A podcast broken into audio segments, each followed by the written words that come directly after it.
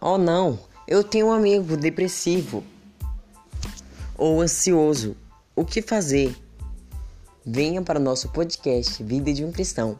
Estaremos ensinando para você como resolver isso. E também envie para ele todos os nossos episódios que ele vai estar ótimo. Compartilhe para geral.